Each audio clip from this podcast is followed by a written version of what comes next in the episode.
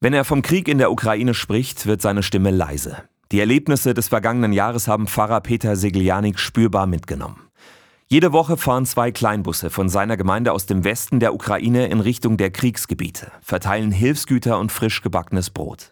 Als er von dem Hubschrauberabsturz vor einigen Wochen in der Nähe von Kiew gehört hat, hat er Spielzeuge für die Kinder gebracht, deren Kindergarten durch den Absturz zerstört worden ist. Gerade die Woche davor durften wir aus der Schweiz Spielzeuge bekommen und ich wollte die erste Gabe von diesen Spielzeugen den Kindern, die in diesem Unglück waren, bringen und es ist gelungen, Gott sei Dank. Unterstützt wird er in seiner Arbeit auch von der Evangelischen Landeskirche in Württemberg.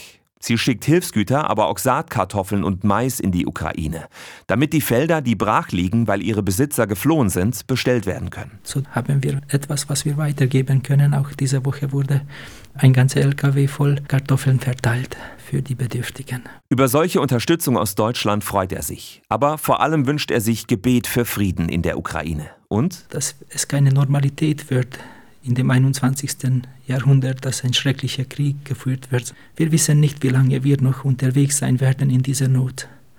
Aber was ich mir wünsche und worum ich bitte, dass wir nie das Gefühl haben müssen, dass wir alleine gelassen sind.